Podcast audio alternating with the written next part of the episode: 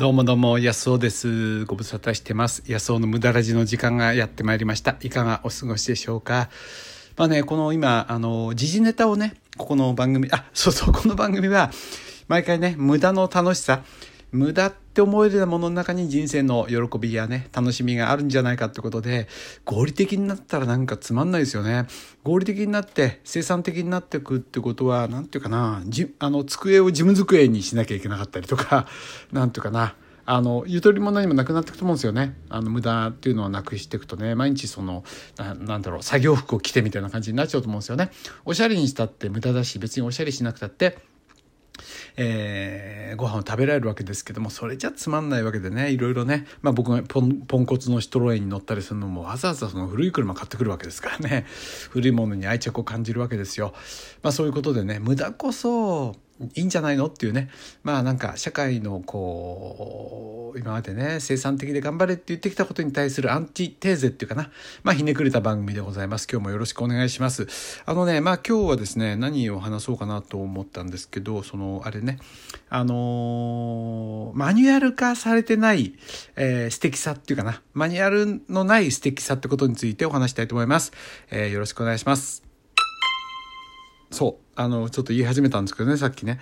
今なんか、まあ、時事ネタを扱いたくないんですよ。何年経ってもこの番組をね、聞いた方が、なるほどと思えるようにしたいので、えーその、今、社会の状況とかね、そういうことはちょっとあんまり、こう、今日起こった出来事とかね、関係なく思うんですけど、まあ、コロナ、新型コロナ、あのね、騒動ということで、まあ、コロナ禍って言葉もね、僕好きじゃないですよね。なんかそれで分かったかのようなね、みんな共通項があるような気がするけど、みんな一人一人、この、新型コロナウイルスの、えことについては考え方がみんな違うと思うんですよね。みんながあの一丸になってるわけじゃなくていろんな考え方を持ってると思うんですよね。だから、まあ、コロナ禍っていうのは好きじゃないんですけどあえて僕はだからコロナ騒動って言ってるんですけども。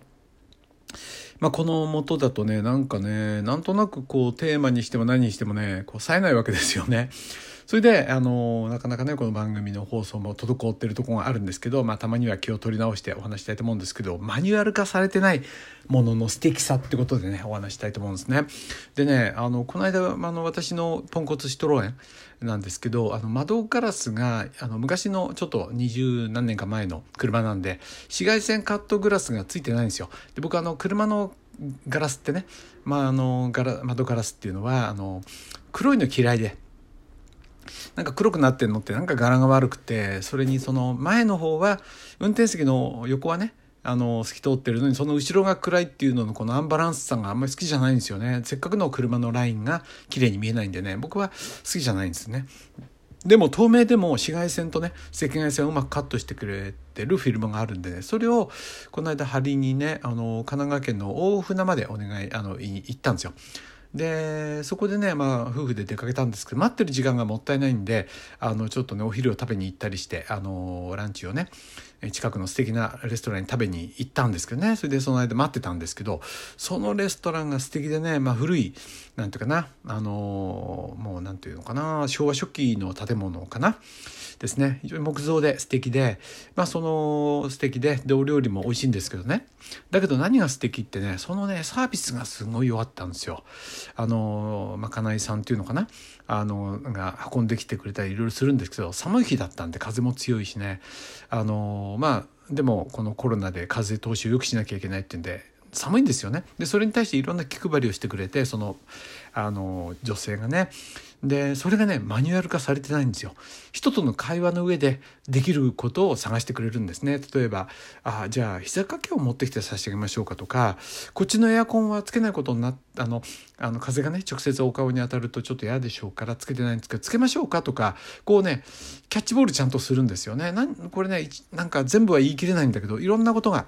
で僕ねその日ね前の日になんかねちょっとね変なもの食べちゃってお腹の調子があんまり良くなかったんで食べないものもあったんですね。消化の悪そうなものが食べなかったりしたらとても気を使ってくれてあの、これ口に合わないですか？とかっていう、いや、そうじゃなくて、ちょっと夕べね、変なもの食べちゃって、あの、せっかくのにね、あんまり全部食べられなくて、本当申し訳ないんだけど、ともかくね、いいんですよ。だからあれねあのランチとしてはまあ安くはないですよね。5,000円だったのかな。だけど、えー、まあ消費税入れば5,500円か1人ね。そんなに安いもんじゃないですけど特別高いわけじゃないですけど十分ねその価格に見合うだけのいい気分でねあの食事を終えることができて僕はね幸せだったんですよね。でねこういう割と人気があるようなお店っていうのはねなんていうかな、あの、よくないですね。前僕ね、ついちょっと前、あの山中湖？か、あの山梨県だよね、山中湖ね。山中湖のある、ある、そのカフェに行ったんですよね、ちょっと前にね。でそこはね、ケーキとかが有名なんだけどね、もうそれ態度悪いの。なんていうの？なんていうの？高圧的なんですよ。だって黙っててもお客来るからと思っててね、いずれあれは呪われるな、なんて言って。今ダメになると。でね、で、寒いんですよ。すごい寒いの。ね、風通しを良くしなきゃって言うんだけどそれにしたって山中湖寒いですからね冬ね。ですごい寒いですよ。中でやっと温まれるかと思ったらね。あの寒いの。だそういう気遣いもないしね。ああいう嫌ですね。有名店っていうのはなんか威張ってるんですよ。なんとなく感じがね。いやあの丁寧に装ってるんですよ。でもねあの分かるんですよ。なんていうの？あのそんなに大事にしてない感がね。ところが今回のねレストランレストランっていうかな。あの食事どころはね非常に良かったですね。マニュアル化されてない感じがね。で僕おかみさんにも言ったしそのまかないの方にもねいや本当に美味しくいただいたと。特にあなたのねサービスがあの良かったって言ったらねすごい喜んでくれて本当嬉しそうにしてくれたのも嬉しかったですね。でおかみさんも若いおかみさんなんだけどそのことをねあの方がすごくいいサービスをしてくれてね本当に良かったって言ったらそのおかみさんもすごい喜んでねうんいやあれは安いですよ。そのねそういうふうに思いましたね。はい。ということで、マニュアル化されてるのっていうのはね、冷たいですよね。やっぱりそういう気が利かないからマニュアル化しなきゃいけないんですよ。だから気が利く人っていうのはマニュアル化しなくても人にいい気分を与えることができると思うんでね、いや、マニュアル化されてないお店とかねサービスっていうのは本当に素晴らしいなと思ったわけなんですね。はいあなたもそういうことを感じることがあったらまたコメントください。今日はねこの後ねあのちょっとコメントを頂いてて全然読めてないのでね久しぶりにコメントを読みたいと思います。はい。えー、っとですね、ずいぶん前にいただいてましたね。フローラさん。いつもありがとうございます。フローラさん。あの、今日のね、テーマにふさわしいことをいただいたんですよね。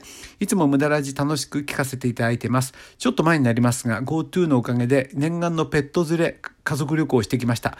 私の誕生日にみんなの休みを合わせることができ、忘れられない素敵な時間を過ごしてきました。いいですね。そこは滅多に泊まれない日本初上陸の高級ホテルです。どうでしょうね。でも一般的な高級ホテルではなく、宿泊した宿泊人たちに対してあまり細かいルールがなく、ペットもホテル内でフリーで、えー、宿泊客にマナー、宿泊客にマナーを任せています。えー、かっこ海外の同系列ホテルはキリンやアルパカが宿泊したそうです。すごいですね。キリン連れて歩いてる人がいるんですかね。で、決まったサービスというよりは、個々の満足できるサービスをコンセプトにしているところだって。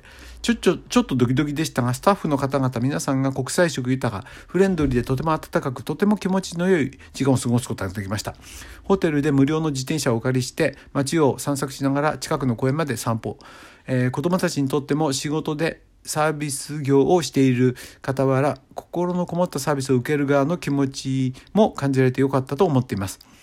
えー、年始には、えー、秩父の民宿に、えー、高齢の父と妹で泊まる予定でしたが、あ、これ言ってましたよね。あの、なんかね、秩父に行くとかって言われてましたよね。確かフローラさんね。春に延期です。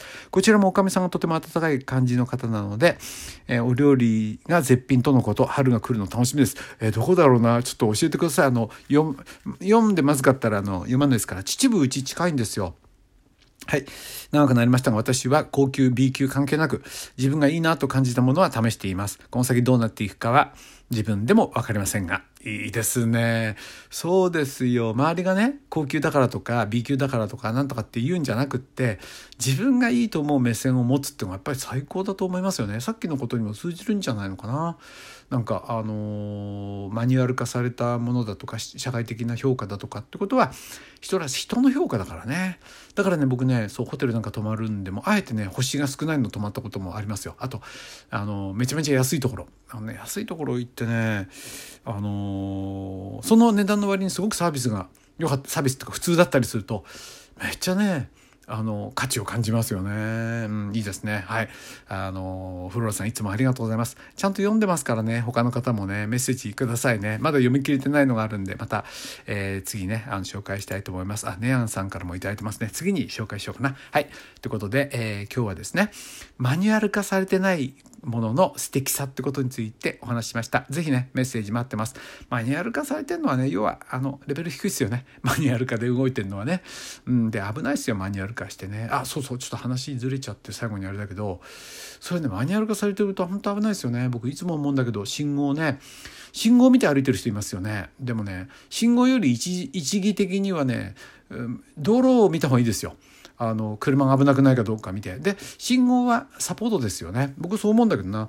信号を守るために生きてるんじゃなくて信号を守るために道路を渡ってんじゃなくて車にひかれたために信号があるんでね。